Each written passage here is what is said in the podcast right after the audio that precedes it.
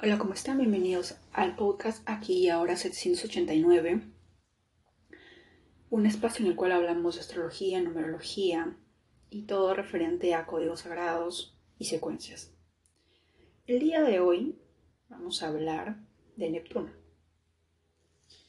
Estaba viendo que el día de ayer probablemente a todos nosotros, eh, al inicio de abrir en la aplicación de TikTok, o en las noticias o en Instagram, habremos visto ads o anuncios sobre las gafas de visión de Apple.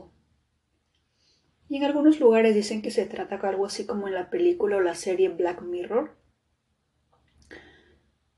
Que no he visto esa película ni esa serie, pero entiendo porque de alguna manera cuando las personas hablan de esa serie hablan de vivir en un mundo de sueños. Y eso es muy Neptuno porque Neptuno siempre anda soñando de alguna manera, ¿verdad? El hecho de que las personas puedan de alguna manera adquirir este producto para vivir en un mundo de sueños que ellos quieren estar, eso es muy Neptuno, en su casa, en Pisces. Así que me estaba preguntando, ¿por dónde anda Neptuno? Y oh, sorpresa, entre, entre que estamos en Plutón en Acuario, en que Urano está en Tauro, en que Júpiter está en Tauro. No hemos hablado de que Neptuno está en su casa. Neptuno está en su territorio. Lo ha estado desde hace un promedio de 13 o 14 años, desde el 2011. Ha estado en Pisces. No me sorprende porque el motivo del cual hemos estado en, un mundo lleno de sueños, aprendiendo cosas místicas, espirituales, ¿verdad? Porque a lo largo de estos años se ha dado ese, esa espiritualidad. Eso es Neptuno en Pisces. Obviamente en su máximo esplendor, en su, en su energía más positiva, ¿verdad? Como también hemos visto cosas oscuras, cosas turbias, cosas que no quisiéramos ver, ¿verdad? Y eso también es la dualidad de Neptuno, o de los números 7. Por alguna razón también los números 7 han tomado relevancia en estos últimos años. Personas en, en, cargos eh, públicos, personas en cargos que han asumido poder de alguna manera son los 7. Y eso se debe a que Neptuno está en su casa. Cuando digo que Neptuno está en su casa es porque el regente de esa casa es ese planeta. ¿Quién es el regente de Pisces? Neptuno. Anteriormente era Júpiter, pero luego pasó a Neptuno. ¿Verdad? Ahora, cada vez que nosotros veamos un tránsito, por ejemplo, ¿no? En estos momentos, eh, Plutón en Acuario está recién en el grado cero. Es un grado nuevo, es un grado que está explorando, está tocando, está, está como quien dice en el baby garden, en el kindergarten, en el jardín, ¿verdad?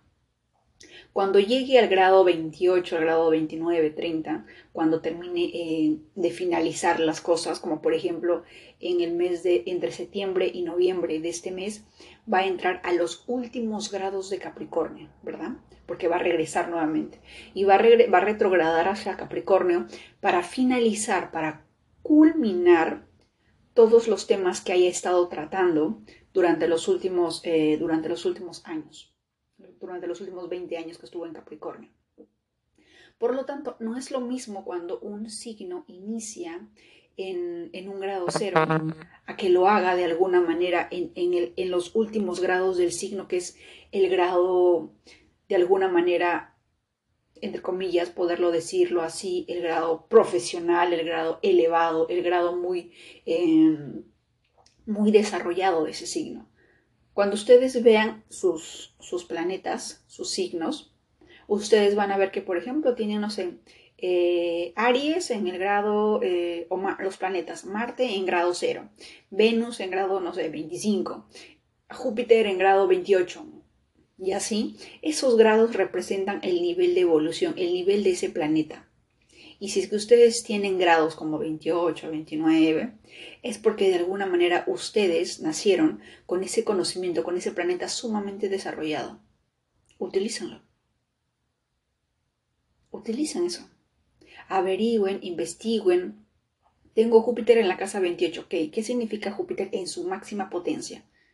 Expandir, eh, eh, la filosofía, conocimiento, espiritualidad, viajes. Entonces eso es algo innato que yo tengo.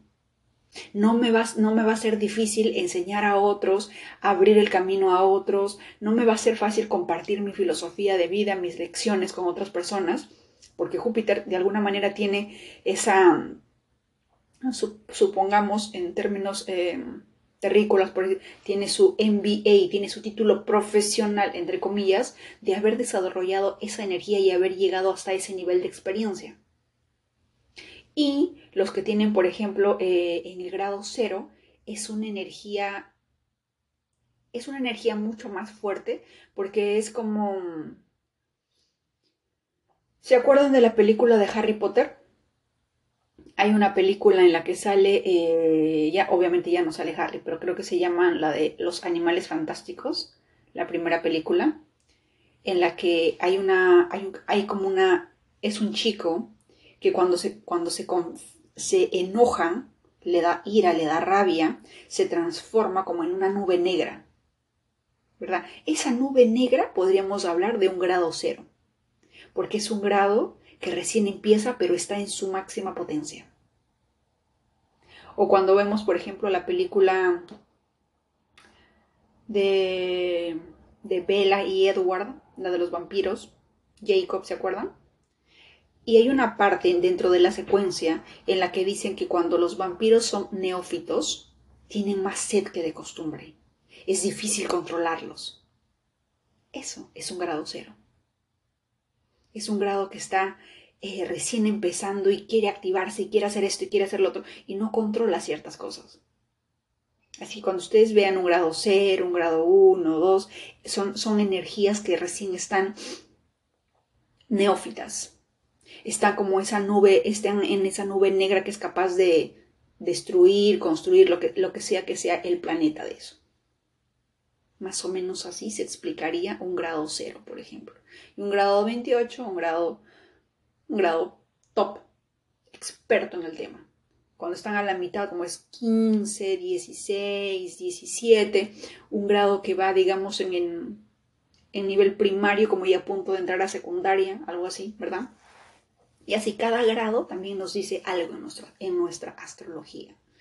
Así que cuando ustedes no sepan y digan yo no tengo talentos, yo no sé esto, ubiquen la astrología y los grados de sus planetas.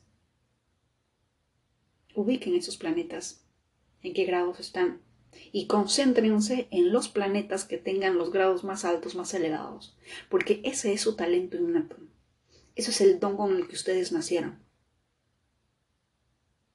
Y si es que no, también enfóquese en los de cero, porque es, es una energía nueva. Es una energía en la que el universo le, dijo, te dijo, te voy a dar este, esta energía para ver qué haces con ella.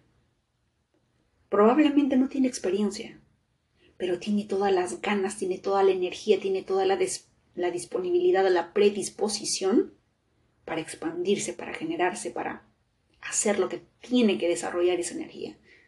Así que no hay pero que valga cuando tú me digas, no, yo no tengo ningún talento, no, yo no sé hacer, yo no sé esto, yo no sé hacer lo otro.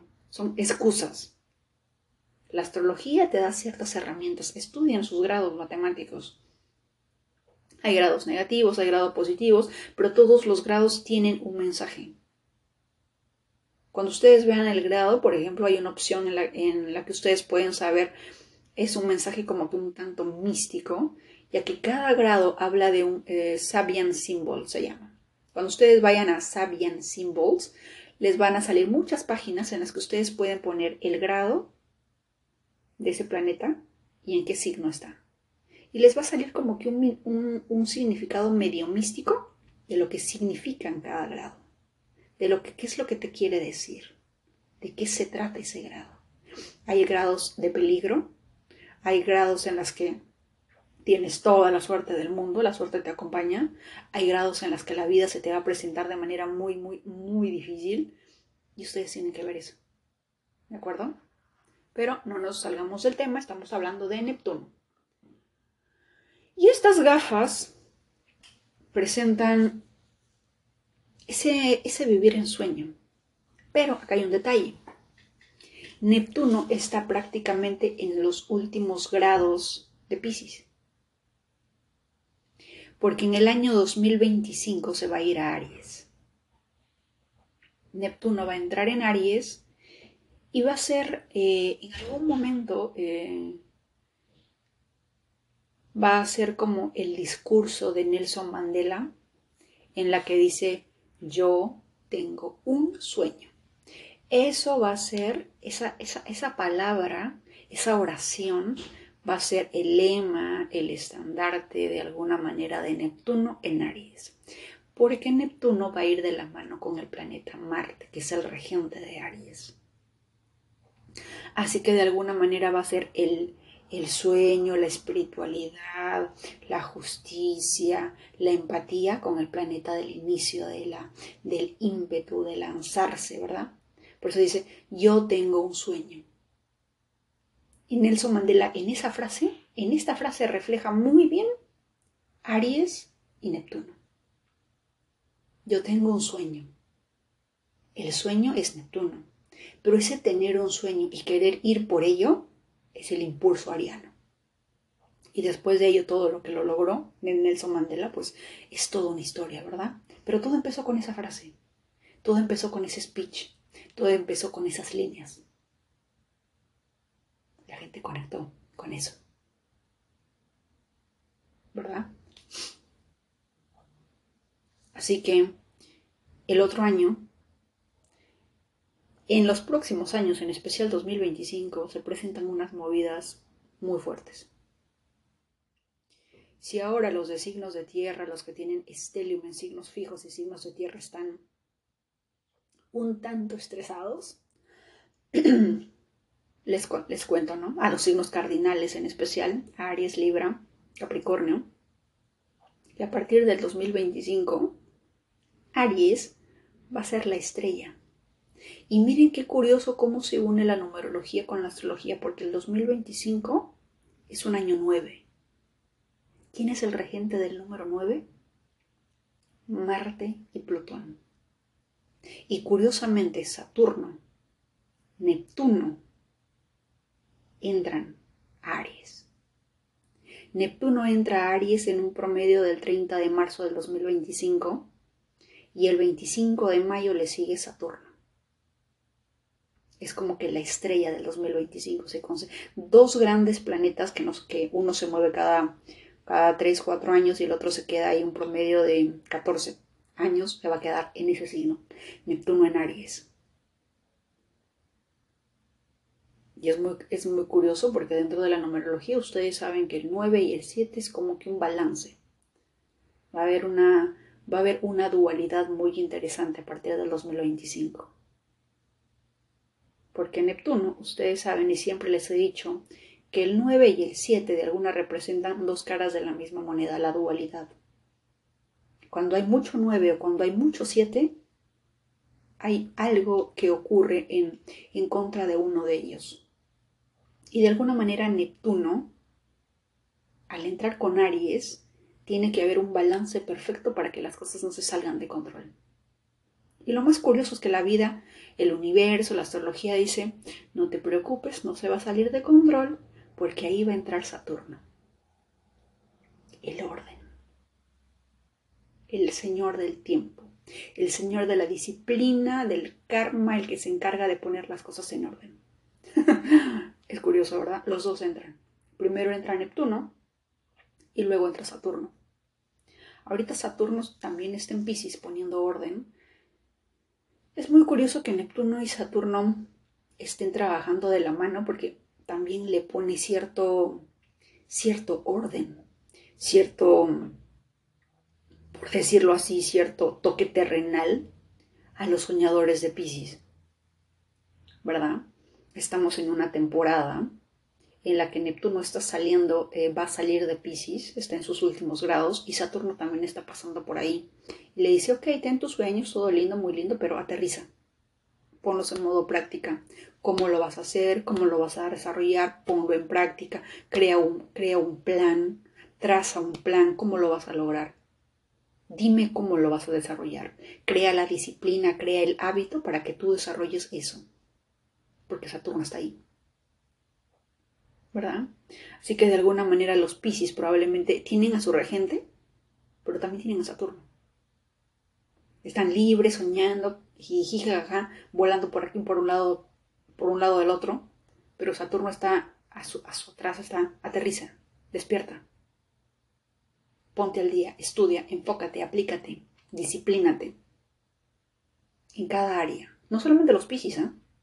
En cada área de nuestras vidas están ahí.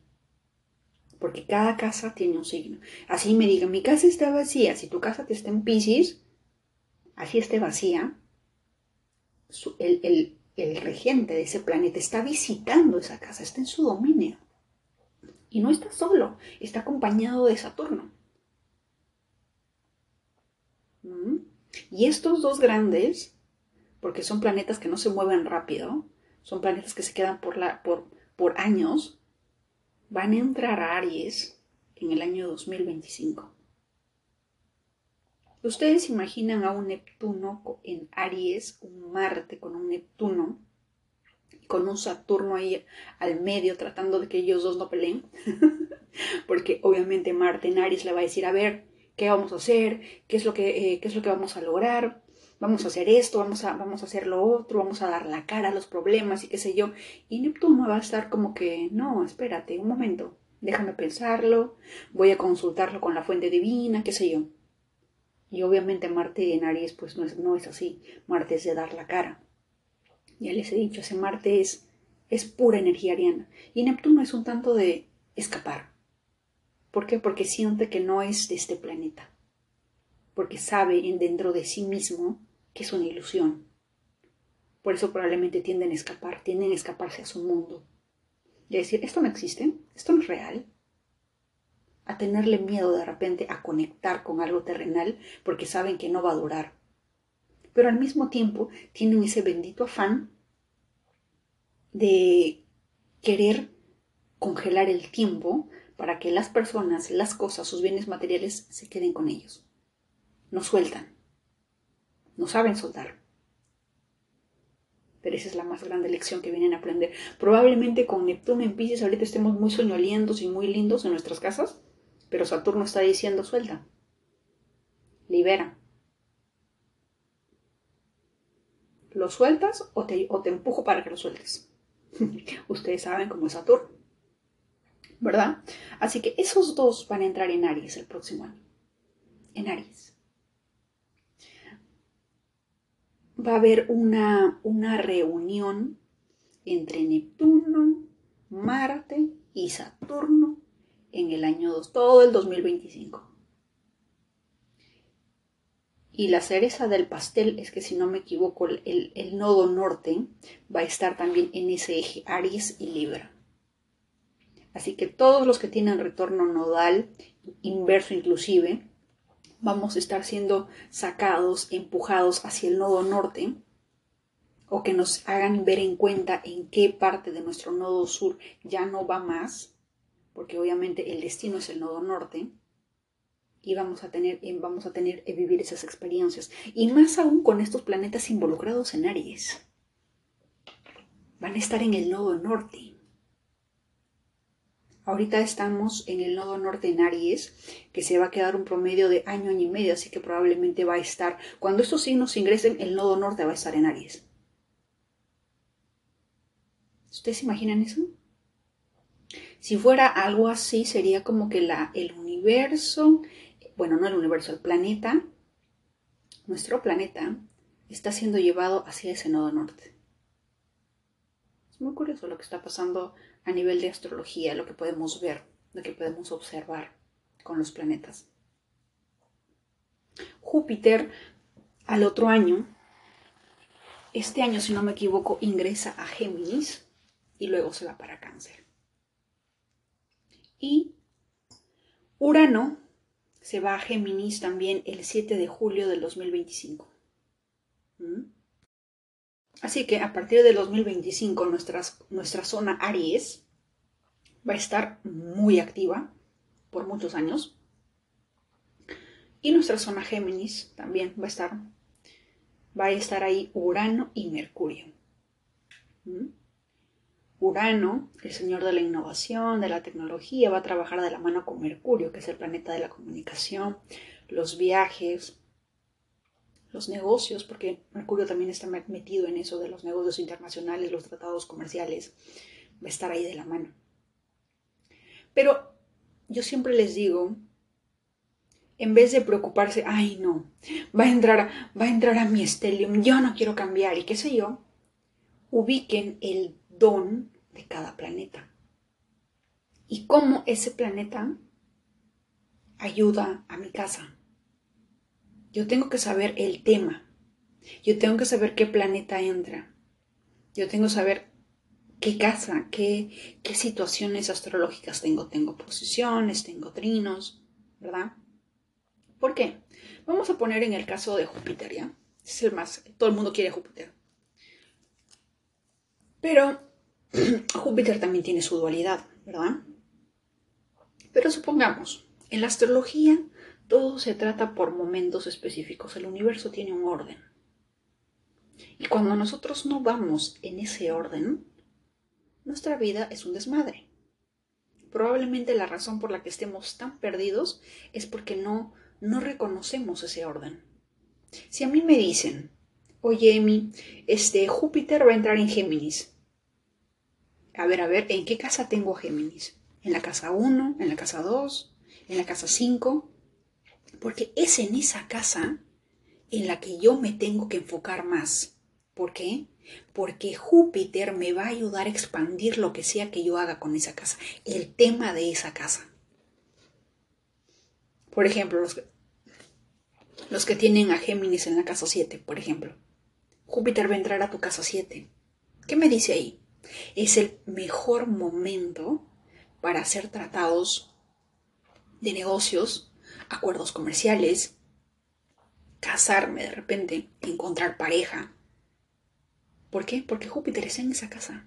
Todo, toda firma de contrato va a estar bendecido por Júpiter. Todo acuerdo va a estar bendecido por Júpiter. Obviamente vamos a tener que ver oposiciones y qué sé yo, pero el hecho de que Júpiter esté ahí ayuda mucho. Ayuda mucho. Es como cuando las personas, esta, eh, astróloga que no me sé su nombre, dice, ¿no? Que Plutón en el ascendente, cuando haces una astrología o una revolución solar, es pésimo. Puede ser que sí, te va, a presentar cierta transformación, pero esa transformación va a bajar, va a bajar de, va a bajar de intensidad si es que Júpiter esté en tu casa 12, por ejemplo. Porque ese Júpiter en la casa 12 significa que tienes un benefactor, un protector que te protege desde las sombras de ante cualquier eventualidad negativa que te pueda ocurrir. Eso significa Júpiter en la casa 12, por ejemplo. Y así. Júpiter en Géminis, no sé, a mí me cae, no sé, en la casa 3, de repente, pucha, en su casa todavía. En la casa de Mercurio, en la casa de Géminis. ¿En qué me tengo que enfocar? Comunicación. Todo lo que sé todo lo que tenga que ver con comunicación. ¿Cuál es el mensaje que quiero dar? ¿Qué quiero comunicar? ¿De qué quiero hablar? ¿De qué quiero compartir un conocimiento con el mundo? En eso me tengo que enfocar. Casa 2. Dinero. Me tengo que enfocar en generar fuentes de ingreso, en empezar, no sé, un, un emprendimiento, lo que sea que tenga que ver con valor personal, valor monetario. Cada planeta nos deja una tarea. Si es, que, si es que lo desconoces, obviamente vamos a tomar decisiones que no van ni al caso, que nos va a llevar por aquí, por allá y nos va a hacer, nos va a dar cinco vueltas a la manzana para volver a, lo mismo. Pero si entendemos o si pudiéramos comprender de qué va cada planeta a cada casa y qué posiblemente puede significar, podríamos decir, ok, voy a colaborar con el universo, me voy a enfocar en la zona de Júpiter. Me voy a transformar donde esté Plutón. Me voy a dar el permiso de soñar y de ser un tanto espiritual donde esté Neptuno. Me voy a dar el lujo de innovar, de ser creativo, de ser arriesgado, de poner orden donde esté Urano. Y así, voy a enfocar mis emociones donde esté mi luna. Voy a enfocarme en cosas, en cosas de valor, en cosas de belleza, en cosas aesthetic, donde esté mi Venus. Me voy a enfocar en comunicar, en dar un mensaje, en la forma en la que doy un mensaje, donde está mi Mercurio. En eso enfóquense. En vez de estar pensando en que me va a pasar esto, se viene la, la guerra, va a pasar lo otro, que es negativo, que no sé qué. No. Utilícenlo a su favor. ¿Cómo utilizar esta energía a mi favor? Porque los planetas están ahí no para, no para hacerte la vida de cuadritos. Si, el, si, la astrología o la carta natal fuera un libro de recetas o estaríamos en un programa de comida, cada planeta, cada posición astrológica es un ingrediente y tú decides qué cocinar con ese ingrediente. ¿Verdad? No simplemente se trata de que tengo, eh, tengo huevos y arroz y bueno, hago un arroz con huevo frito. Puedes hacer un arroz, eh, un arroz revuelto con, huevo, puedes hacer un huevo que tenga jugo, un huevo sin jugo, qué sé yo. Puedes hacer una tortilla de arroz que parezca pizza. O sea, hay miles de formas. Tú le tienes que poner creatividad a eso. ¿Qué vas a hacer con esa receta? ¿Te vas a poner a llorar porque, ay, no sé, tengo un estelium en tierra y a mí no me gusta moverme de aquí? No quiero que me saquen. ¿Mm? ¿Eso vamos a hacer? Pues déjame decirte que si decides eso, pues es la receta perfecta para ser infeliz. Ayer en Instagram alguien comentaba que tenía un estelium en Capricornio, pero decía, es un, tengo un estelium en tierra, pero aún así estoy abierta a los cambios, ¿verdad? Esa es la actitud. Esa es la actitud. Estoy abierta, estoy disponible a los cambios. ¿Qué puedo mejorar? ¿Qué puedo, eh, ¿qué puedo renovar? ¿Qué, partes de, ¿Qué partes de mi vida necesitan un cambio de look cósmico? ¿Qué nuevos regalos van a entrar a mi vida una vez que yo me deshaga de aquello que ya no me sirve, de aquello que ya no forma parte de mí? Porque dicen que toda semilla que sale de tu vida, que el universo te quita, tiene, tiene, una, tiene una contraparte, porque estamos en un mundo dual. Si algo se te quita, algo se te va a dar. Y si algo se te da, también algo va a pasar. Para bien o para mal, tú depende, de, ti depende cómo tomarlo. Nosotros no podemos de alguna manera saber lo que va a pasar, pero lo que sí podemos controlar es nuestra forma de ver las cosas. Como les, como les dije en este podcast, tenemos la opción de ponernos a, de ponernos a llorar porque viene Plutón en Acuario o tenemos la opción de decir, bueno, puede ser que me muera, puede ser que me transforme, puede ser que renazca como el ave fénix, pero, pero, oye, voy a conocer una nueva versión de mí. Voy a renacer. Voy a resurgir. Voy a salir ultra renovada. Me van a hacer un un peeling um, del alma cósmico. Y, voy a, y van a ser alguien nuevo. Quisiera conocer a esa persona. Yo no sabía que podía ser una nueva persona. Porque hay personas que tienen las mismas ideas, la misma forma de pensar, como diría Carlos Otemo, son personas serrazónicas, que no aceptan otra verdad, otro conocimiento más que el suyo propio, y, si ustedes se dan cuenta, son esas personas las que más sufren, las que viven más infelices. ¿Por qué? Porque no están abiertos a los cambios, porque no quieren cambiar, se niegan rotundamente a cambiar. El mundo cambia todos los días. Tenemos día, mediodía, noche. Cambia. Las plantas igual. Si una planta se germina, le, sale su plantita, luego le salen sus flores, luego tiene su fruto, luego viene otoño, las hojas se ponen crema, se caen y ¡pum! se mueren. Si una planta, una planta, no se niega a los cambios del universo, del mundo, de este planeta, ¿tú por qué lo harías si es que eres un ser pensante? Eres un Homo sapiens. ¿Tú te pones a pensar en eso? A veces no lo pensamos. A veces decimos, es una planta, es un gato, es un animal. Pero estos, pero estos seres cósmicos tienen un mensaje que darnos. La planta nos dice, ¿sabes qué universo? Yo no, quiero, yo no quiero cambiar, yo, me quiero, yo quiero ser para siempre manzana. O quiero, ¿sabes qué? Quiero ser naranja. Me rehuso, yo no quiero ser manzana. Quiero dar fresas. Y me quedo parada aquí haciendo mi berrinche hasta que Dios diga, bueno, está bien, te voy a hacer que des, que des fresas. No, aceptan las cosas tal como son, tal como es. Y en, esa aceptación encuentran felicidad, encuentran gozo. Cuando tú abrazas una planta, cuando tú pisas el suelo de la naturaleza, tú no sientes caos. Tú sientes una conexión linda. Porque esa es la energía que tiene la naturaleza. La del aquí y el ahora, la de estar en este momento presente, la de quizás no controlo, no, no puedo controlar lo que me va a pasar mañana, pero sí controlo lo que está, lo que está dentro de mi mundo dentro de mi propia galaxia personal. Y decido contagiártelo, decido dártelo.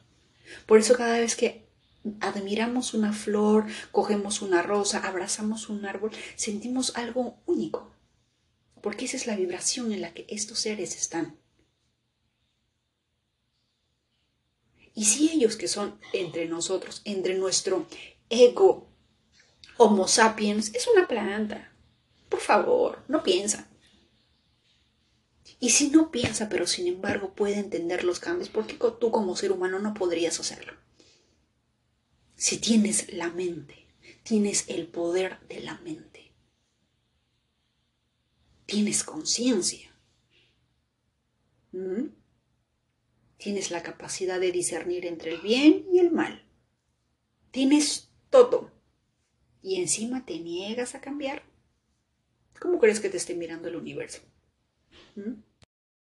Por lo tanto, a partir de este momento, advertidos están de que la zona Aries, signos cardinales, van a ser estrellas en el 2025. Neptuno, Saturno. Ahora, con Saturno en Aries, ese es un, es un indicio, porque Saturno es el yo, Aries es el yo, ese ego, ¿verdad? ese ímpetu. Pero ese Saturno ahí va a poner un tanto un, un, límite, un desarrollo. Le va a decir, piensa antes de saltar. Piensa antes de dar ese golpe. Va a frenar eso Saturno. La generación Saturno en Aries, por ejemplo, va a tener su retorno de Saturno.